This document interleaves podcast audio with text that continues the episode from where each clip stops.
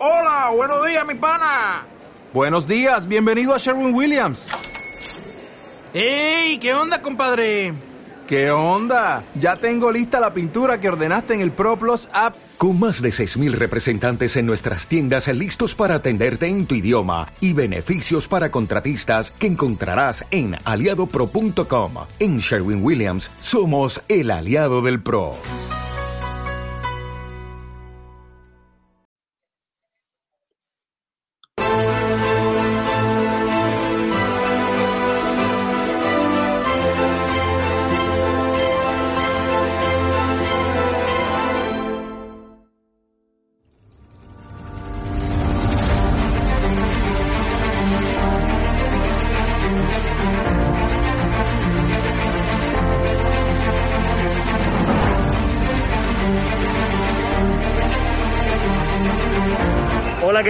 Buenas noches, queridos espectadores de Estado de Alarma. Estamos en el epicentro de la protesta. Estamos en la calle Núñez de Balboa, una de las más populares de Madrid, sobre todo eh, durante la pandemia, durante el confinamiento impuesto por el gobierno, este estado de excepción encubierto en el que calles como Núñez de Balboa se hicieron famosas por proclamar y reclamar esas libertades que habían sido arrebatadas a los ciudadanos de Madrid. Estamos escuchando muchas caceroladas desde los balcones ahora mismo. Estamos llegando justo a ese punto. Ya estamos aquí. Estamos en Núñez de Balboa. Están escuchando a la gente protestar, esos ruidos, esas cacerolas.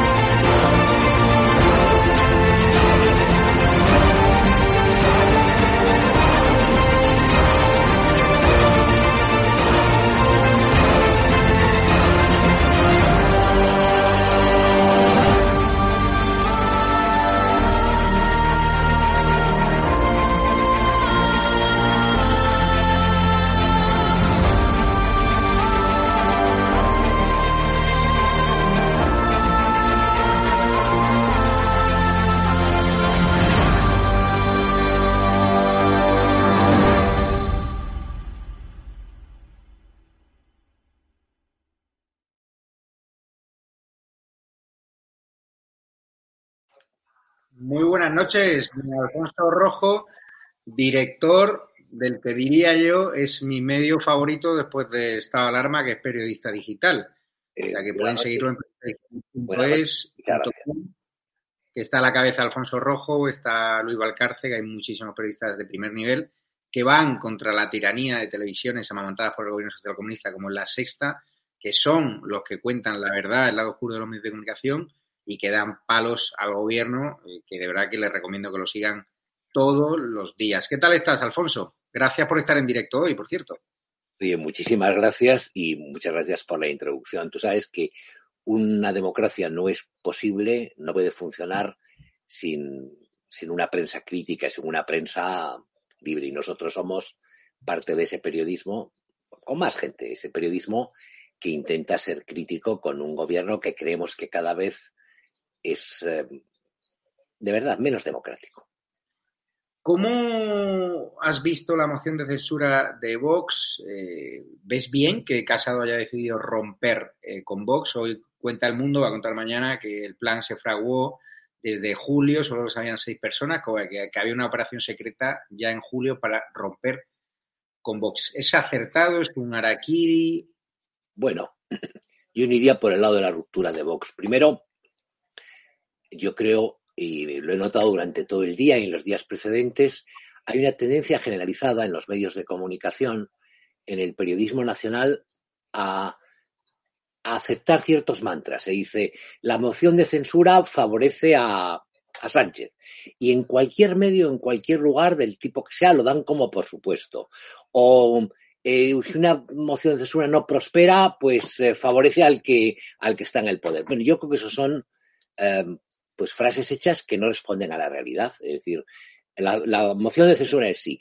Hemos escuchado en el Parlamento, sin límite de tiempo, una serie de cosas que muchos de nosotros pensamos sobre el gobierno en la época de, en la boca de Garriga, en la boca de Abascal, incluso en la boca de Casado y de otros, que, que, yo creo que son importantes y se tenían que escuchar sobre el por qué este gobierno es un gobierno indigno y es importante más pronto que tarde que salga del poder.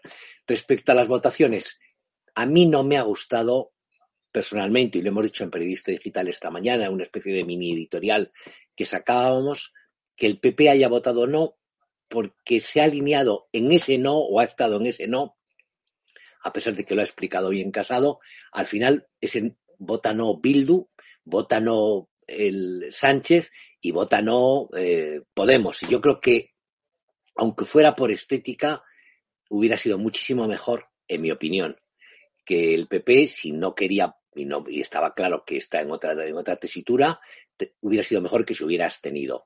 Y sobraron algunos adjetivos. Dicho esto, eh, sobre quién sale reforzado y quién sale debilitado en esta moción de censura. Pues mañana los medios de comunicación pues saldrán con análisis de todo color y de todo tipo, y te digo, casi todos coincidentes. En mi, en mi opinión, eh, eh, alguien como, como Abascal pues se ha, ha fijado posición, está ahí y va a subir en votos, y Casado ha hecho una apuesta de futuro que veremos a dónde lleva. A veremos hasta dónde lleva. La apuesta de, de Casado es eh, muy española, muy al estilo de lo que ha sido el PP durante muchísimo tiempo y que le ha funcionado en varias ocasiones. Veremos si esta vez le funciona. Que es bueno, es mejor, vamos a jugar al centro derecha con el acento en el centro. Yo, por razones personales, por vocación, por sentimientos, no suelo estar ahí. Yo estoy, eh, yo asumí desde muy pequeño eso del apocalipsis de San Juan, eh, porque no eres ni frío ni caliente, sino tibio, te arrojaré de mi boca y prefiero en general, en la vida, en las relaciones, hasta en la política, que la gente sea fría o caliente, pero no tibia. Y yo creo que aquí, con un discurso muy bien, muy bien estructurado, muy bien pronunciado, porque Casado ha estado formalmente muy bien, eh, el PP ha apostado por, por comerse a Ciudadanos al 100%, se lo va a devorar completo, esperando que eso que queda en el centro político español, si hay un centro, se vaya hacia ellos. Esos nueve millones de jubilados que son los que deciden las elecciones, esa gente más o menos tibia, y ha apostado por lo que es España. España es un país de tibios y el PP ha apostado por los tibios. Ahora, a mí no me ha gustado y creo que han sobrado ciertas descalificaciones personales de Abascal que le han sobrado al discurso de Casado, que ha estado bien, bien estructurado y bien hecho. Eh, a esto, y, te, y termino ya porque me estoy alargando mucho, a mí me preocuparía que quienes te alaban, que quienes te elogian, sean aquellos que te odian. Es decir, a mí, si yo fuese casado y si yo fuera el PP y los analistas del PP, que están encantados eh, a esta hora, los del PP están encantadísimos. Están viendo, fíjate en los medios de comunicación, qué bien, qué, bien se ha recibido nuestro discurso, nuestra posición, todo el mundo. A mí, que te alaben desde pues eh, la sexta a, a, escolar, pasando por estos tertulianos que siempre abominan de ti, como poco me preocuparía. A mí no me gustaría nada que me alabasen aquellos que me odian. No, no, ahí estaba Ignacio Escolar que está haciendo un artículo de opinión, lo acaba de publicar en el diario.es, de, de un aplauso para Casado. Bueno, y, no es. Lucía Méndez, verás, eh, que tú los conocerás, tú verás en el mundo los columnistas, las posiciones que toman. Yo veo, mm, una cosa es las posiciones que toma el periódico como tal, La Razón, el, el ABC o, o, o, El Mundo, yo creo que se han posicionado claramente contra, contra Bascal y contra Vox y, y, por, y, y aplauden la opción de Casado. Pero dicho esto, eh, no es que haya una ruptura entre, entre Casado y, y Abascal. Personal probablemente sí. Política no la hay, es decir, no se van a romper los acuerdos que tienen para gobernar en ciertas eh, comunidades y ciudades, los apoyos que le da Vox, pues será más difícil explicarlos y justificarlos, pero no se van a romper. Y yo creo que son en este momento ya dos partidos diferentes. Yo creo que la derecha española es Vox y la vocación que ha, del PP, que siempre la ha tenido, es ser el centro derecha español. Esto viene desde los tiempos de UCD. Esto viene, estuvo con Rajoy. La, la, victoria de Rajoy se basa en el mismo tipo de mensajes. ¿Con qué cuenta el PP? ¿Cuál es el cálculo que hace el PP? Que ahí sobraban cosas. Yo digo, podía haber hecho esto mismo y haberse abstenido, a mí me hubiera parecido más estético. El cálculo que hace es muy simple. Es, saben que la deuda española es galopante, monstruosa.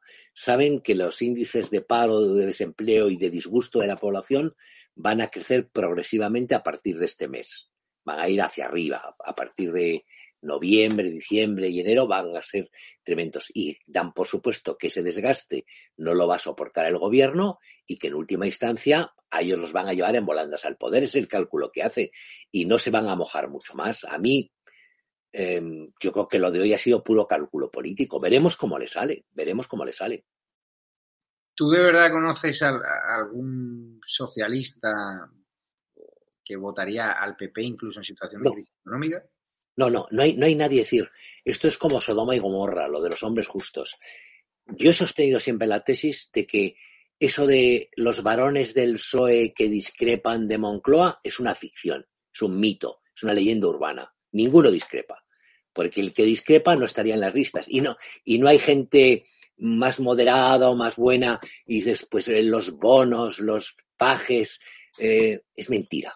A la hora de la verdad, los lambán eh, votan y se posicionan como la, Franz- como la Armengol, esta, la Francina Armengol o como se llame, o como eh, Pedro Sánchez. Es decir, el, el PSOE no se va a mover ni un centímetro, ni los votantes del PSOE se van a votar a mover ni un centímetro. A, lo- a por lo que apuesta el PP es, ot- es otro público. Yo creo que apuesta, te digo ya, sobre la gran masa esa de jubilados que hay en el centro español, esa gente que se preocupa por el día a día y por sus cosas, y, y que al final es la que. Ahora, mm, el intentar conquistar votantes en el PSOE es. eh, ni- ni- bueno, hay que estar hasta arriba de marihuana para, para, para asumirlo como algo razonable.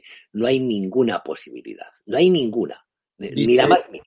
Tienen, apuestan por otra cosa, apuestan por, por esos, no por los indecisos, por esa gente que no se moviliza en las elecciones, que muchas veces no va a votar, ap- apuestan por el enorme cabreo que va a haber en España, que ya lo hay, pero que va a ser, que va a ser creciente. Yo no me creo las encuestas. Yo creo que la, que la opinión de la, de la, de la ciudadanía es mucho más contraria a Pedro Sánchez de lo que dicen muchas de las encuestas. Ahora, vamos a ver. No lo sé. Es- yo creo que ha sido eso. Y hoy, en el discurso de hoy, en la intervención de hoy, sobraban las ofensas a Abascal. Sobraban. Eh, lo digo yo, lo he visto en un vídeo que ha subido a Cayetana, Cayetana Álvarez de Toledo, que está muy correcta y muy bien. Y, y te digo, y como ya como colofón, y a mí que me, que la primera frase de Moñete Iglesias, eh, pare- oye, parecía un, de verdad, ¿eh? no quiero, no hay que hablar de las pintas de la gente ni del aspecto, pero cuando subió al estrado, parecía la purísima, de verdad, la purísima, de verdad.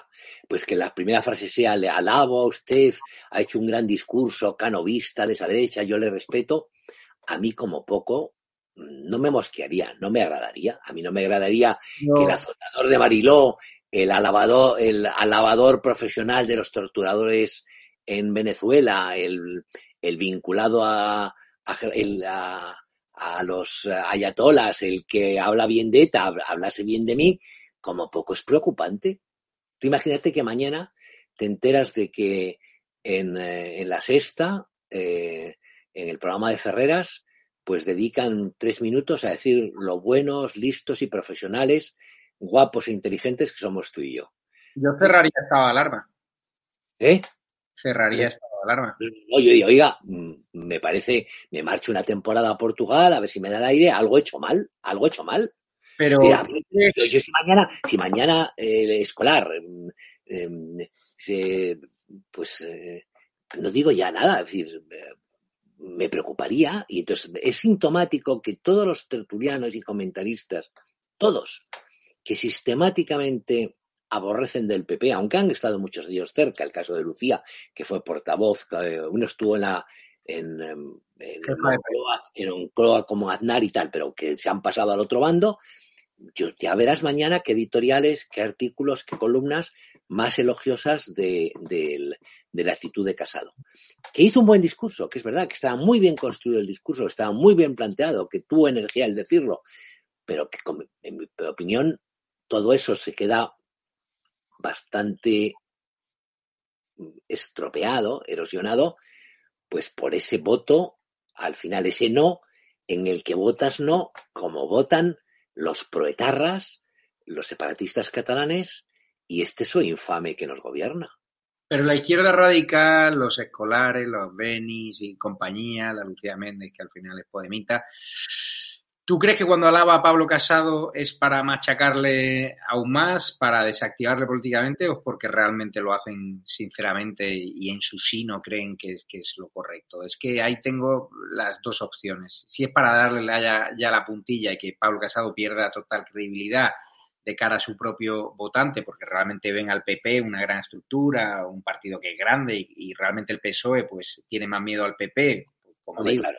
por su capilaridad que, que a Vox sea, ¿le dan la puntilla con esos comentarios aún sabiendo o es algo sincero? No, no es que sea sincero. Ellos, hay una, en España, eh, España es un país eh, muy gregario, en que la gente y el periodismo español, eh, lo hemos dicho en otras ocasiones, es muy ovino, funciona como los rebaños. Si, si la, fíjate que en las tertulias, y eso lo habrás visto muchas veces, apenas hay voces discrepantes. Casi todo el mundo reafirma lo que han dicho los otros sobre lo mismo con pequeños matices. Y si hay uno que toma la delantera y dice algo, pues todos los demás se suman. Bueno, yo coincido contigo, pero lo más que hacen es un pequeño pero ahí. Eso es lo que hacen. Pues en este tema yo creo que muchos de ellos lo que querían, porque es lo que aconsejaba Pedro Sánchez, vote usted no, y querían estos, y entienden que Casado ha hecho lo que tenía que hacer distanciándose de ese monstruo peligroso que ellos ven en Vox. Es sintomático que estos periodistas, estos periodistas, estos analistas, no reflexionen constantemente o no caigan en la cuenta constantemente de que Sánchez tiene como compañeros de equipo como colegas, como socios, como compañeros de viaje, a los que aplauden los asesinatos de toda esa gente de la lista que leyó Abascal. Y tú fíjate con qué facilidad se traga a toda esta gente los pactos y los acuerdos que tiene Pedro Sánchez y con quién gobierna quién le apoya y quién se sienta con él en el Consejo de Ministros, quiénes son sus amigos, quiénes son sus compañeros. Eso lo obvian, pero el gran enemigo que ellos ven es, Vox, el gran peligro no es para ellos Bildu, pues el gran peligro para ellos es Vox. Y entonces en ese sentido, pues yo creo que es relativamente, bastante sincero, lo hacen porque es lo que querían que hiciera. Lo ha hecho bien, es decir, yo creo que, se ha que Casado va a sacar réditos políticos de la jugada, pero hay un tipo de votante que no recuperará ya. Es decir, hay un tipo de español que nunca le votará. Pero tú crees que el votante que pierde hoy, que se va a Vox, o el votante de Vox, a Vox, a Vox. Al, al, PP, eh, se va a compensar con esos votos de la gente mayor que tú hablabas? De, no te digo la gente mayor, yo digo, hay, hay, hay, un grupo, hay un grupo de tres millones de votos que siempre está oscilando. No es que se cambie de partido o vaya de un lado a otro, pero siempre está en el medio. Y si las circunstancias económicas son lo que creemos que van a ser, que van a ser dramáticas, esos tres millones de votos van a ser decisivos. Y es por los que han apostado. Han apostado eh, por dejar, eh, o, o, sea, han renunciado. Primero creyeron que vos no iba a ser nada. Una vez que ven que vos es una realidad con 50 escaños, pues han apostado por dejar a Vox en los 50 escaños. Yo creo que lo que ha ocurrido hoy va a hacer, y esta moción va a hacer subir en cualquier elección que se haga a Vox a los 60, a los 70, va a subir, arrinconarlo como la derecha-derecha y ellos postularse como el centro-derecha, como lo que fuere los sucesores de la UCD, entonces que la, que la reivindican, que yo creo que la UCD tiene más agujeros que un queso, no sé qué queso tiene agujeros, no sé si el el que tenga agujeros pero es que tenga agujeros. Tiene más agujeros que un queso de esos y por reivindicar la moderación. Eso es muy español. Fíjate cuántas veces en las tertulias, en los programas de televisión, en las radios, escuchas eso de las llamadas al diálogo, como que el diálogo como un bien preciado por encima de todo lo demás. Ni el diálogo es un bien preciado por encima de otro. Hay valores mucho más importantes que el de dialogar, ni el de la negociación, que es otra de las mantras españolas. Hay que negociar. Oye, no hay que negociar, pero ¿qué coño? ¿Hay que negociar con los violadores? No. ¿Hay que negociar con, con, con los traficantes de cocaína? No. Hay que, ¿Y por qué hay que negociar en otros terrenos? ¿Por qué hay que negociar con los separatistas catalanes? ¿Por qué hay que negociar con los golpistas catalanes? ¿Por qué hay que negociar con los proetarras vascos? Pues, sin embargo, en España, en el mundo de la comunicación, en el mundo, en este tipo de cosas, pues eh, la negociación se prima. Y yo creo que el PP compra esa mercancía. A estas horas, y mañana cuando vean los periódicos, va a haber verdadera satisfacción en el PP. Yo te digo, Alfonso Rojo, esos medios de comunicación aparentemente constitucionalistas están apoyando hoy y mañana apoyarán al PP y esos columnistas, esos editoriales y esas radios porque reciben muchísima pasta de administraciones públicas gobernadas por el PP. Si no, no habría ese apoyo que yo he visto en las redes sociales que no era real, porque votantes del PP, que son amigos míos, que yo les he llamado para preguntarles qué pensáis, o gente que pregunta por la calle, que hasta un reportero mío en Génova ha estado alarma allí, pues la gente estaba bochornada, la gente estaba llamando a Génova diciendo que estaba indignado y dándose de baja, eso ha contado Nuria Val esos medios de comunicación no están representando la realidad del votante de derecha, están representando lo que al PP le viene bien porque ellos cobran un pastizal, y es así.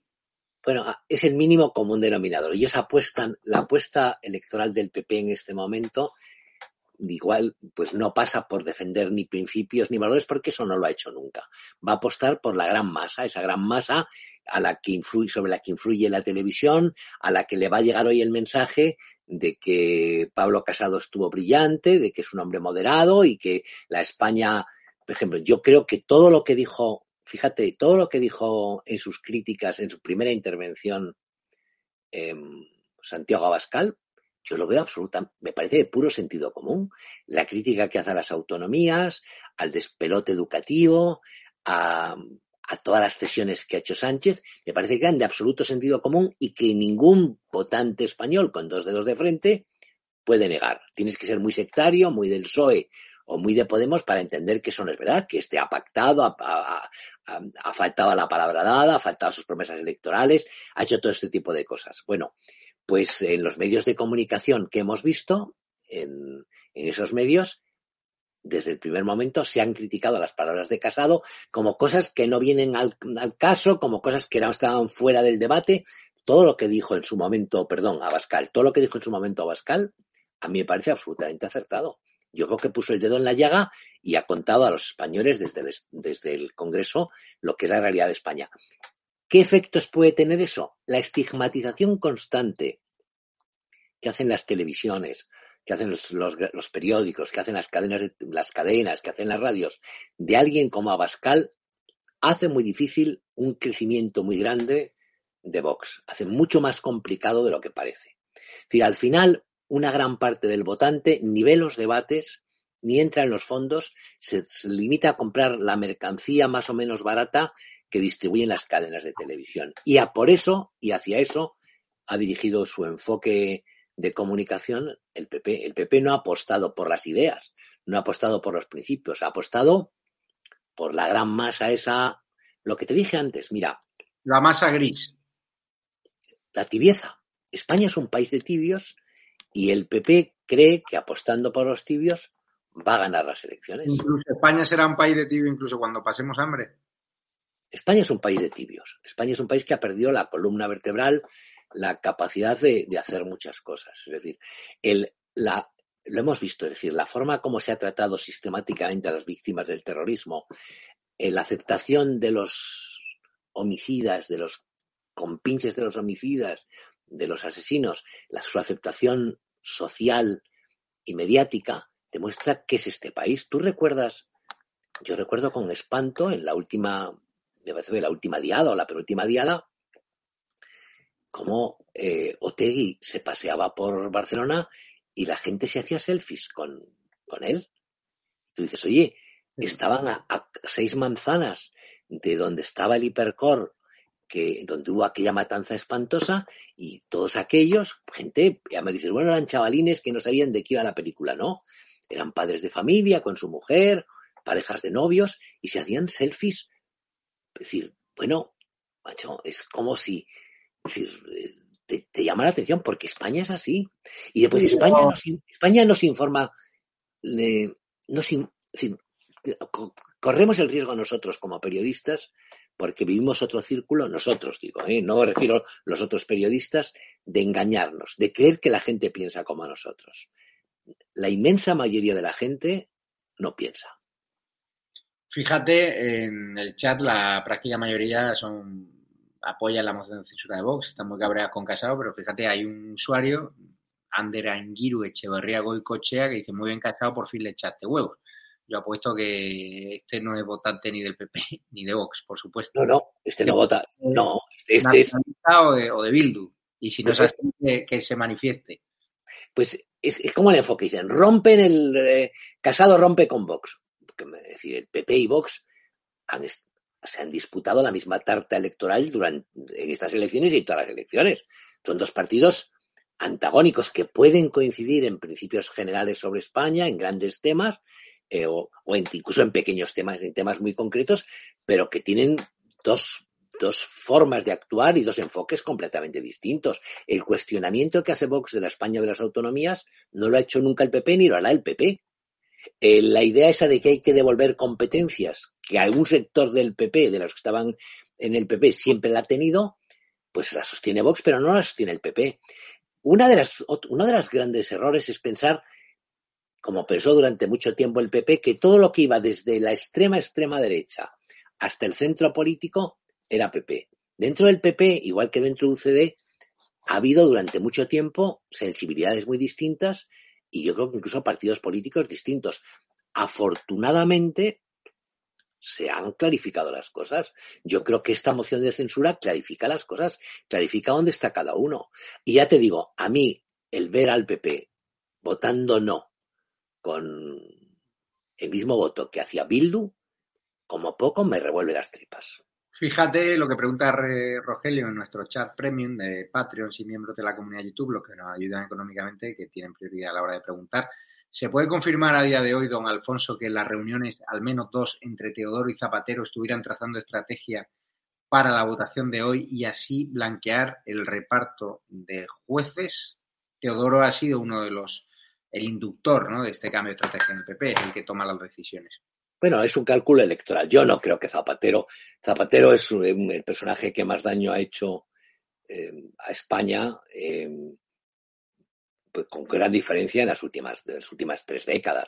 Por una simple razón, porque es el que estimula eh, el renacimiento del rencor, de los ajustes de cuentas de las dos Españas. Yo creo que Zapatero, y yo no veo a Zapatero como el urdidor de nada de esto. Esto es una historia en la que el, el PP lo que hace es que apuesta por lo que es más cómodo y que es eh, lo de siempre. Es decir, si tú miras el, el, la historia, la historia reciente de España, tú ves que hay periodos, hay un periodo que puede llegar a los 12 años máximo en que un partido gobierna el centro izquierda, por decirlo de alguna manera, y que inmediatamente se produce el cambio y viene un periodo que suele ser ocho años en que gobierna el otro partido. Como máximo llega a doce y rara vez se queda en cuatro. A veces que se acortan los periodos. Si Rajoy hubiese podido gobernar más, mm, o, lo lógico es que Rajoy hubiese ganado las primeras elecciones y no llega a ver los atentados islamistas en Madrid, eso corta el periodo, igual que yo creo que la pandemia va a cortar el periodo socialista. Es decir, yo no veo en ningún caso a Pedro Sánchez, que ya lo dan, por supuesto, todos los comentaristas y todos los y todos los expertos, lo veo renovando como presidente del gobierno de España en las próximas elecciones. Yo no lo veo en ningún caso, porque la que viene la mundial, la gente va a estar echando las muelas y lo van a echar simplemente porque porque bueno, porque la gente lo va a pasar muy mal, lo está ya pasando muy mal. No os habéis paseado por Madrid. Cualquier persona, cualquier puede el fin de semana que cualquier día, vas por la acera izquierda de Gran Vía, subiendo desde Plaza España hacia Callao, y se, te caen, se te caen las pelotas. Está todo cerrado. tú ves todos los... Este es un país que tenía eh, em, el país con más bares de Europa, con más bares por no solo por habitante, también en términos absolutos. Todos los bares de barra están cerrados.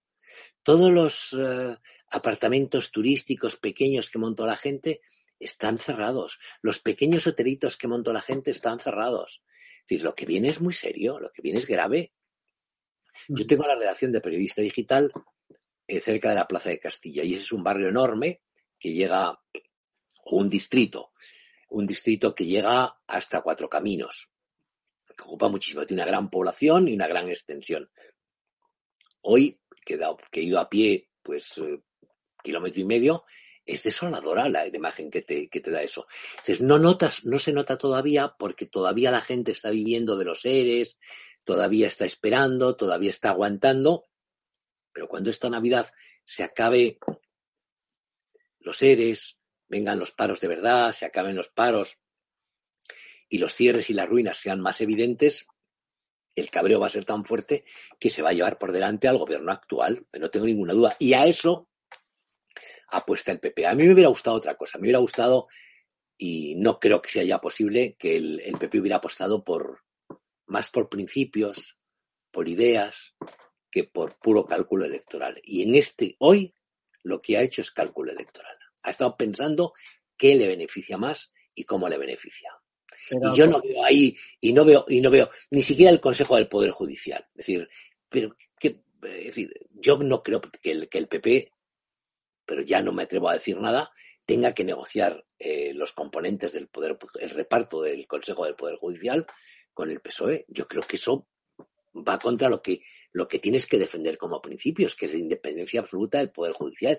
Tienes que apostar por una fórmula que devuelva, en el peor de los casos, a los jueces o a no sé quién el control de eso, no tenerlo los partidos políticos. Yo, y sin embargo, míralo, como a la hora de la verdad, pues todo el mundo quiere colocar sus cosas y meterse en sus cosas. Yo creo que todo es puro cálculo electoral, todo. Lo de hoy lo hemos visto. Y, y eh, respecto a Zapatero, que era la pregunta, Zapatero es yo creo que es un personaje muy malo, que ha hecho mucho daño, pero que tiene muy poca relevancia, que no interviene en estas cosas. Él está dedicado a ver si hacen buenos negocios con Venezuela y se forran y sacan cosas, pero yo no creo que esté más que eh, nada más, no, no creo, no creo. No, el problema aquí es una situación de hambre, de ruina, como la que estás dibujando, es la gente cuando esté hipercabreada, ¿qué le va a entrar mejor? ¿El discurso tibio del PP o el discurso duro y contundente de Santiago Abascal de rechazo al gobierno social comunista. Es que le, preguntas a un convencido, decir, yo te digo, a mí hoy me ha molestado el, el, el no del PP, con quién ha votado el PP, y lo que yo aconsejo a la gente es cuando vengan las primeras elecciones, que es la decisión que yo tengo ya totalmente tomada, yo votaré en función de aquello que crea que le puede perjudicar más a Pedro Sánchez, porque creo que es prioritario sacar a Pedro Sánchez de la Moncloa y a todos los que ha metido con él en la Moncloa. Y me gustaría que quien llegue al poder sea capaz de, de verdad, de verdad, de aplicar principios y aplicar, y aplicar valores, es decir, mm, que no se conforme con ocupar el espacio y repartirse los cargos. Y es muy probable, yo también te digo, yo creo que, el, que Vox va a subir después de esta, de esta moción de censura, creo yo creo yo. Bueno, yo veo ahora las casas demoscópicas que también pagan. le, van a dar una bajada, le van a dar una bajada en las próximas encuestas que saquen los periódicos, ah, le van a dar una, bajada, una leche tremenda Vox, subida, subida notable del PP, incluso cierta recuperación de Ciudadanos. Eso te lo digo ya, pero eh, la encuesta es para el que la paga. Pero ¿sabes qué pasa? Que, Alfonso, ya los españoles no son gilipollas, ya no cuela. Hay muchos españoles que solo ven estado de alarma, que solo leen periodista digital porque desconfían de los medios tradicionales de Hay algunos que lo hacen, pero en este cada vez más. En este país hay más gilipollas que botellines de cerveza. Eso es verdad, eso es verdad. Pues nada, Alfonso, darte la enhorabuena que hemos batido el récord de audiencia en esta franja. Habrá que hacerlo en directo la semana que viene porque está el chat que arde, está la gente encantada. Pero, pero también te digo, es decir, hay que tener las cosas claras. Es decir, nosotros tenemos que hacer. A mí me gusta, por ejemplo, que exista estado de alarma. ¿Y por qué me gusta? ¿Y por qué me gusta salir contigo y estar contigo? Porque hay que dar la batalla.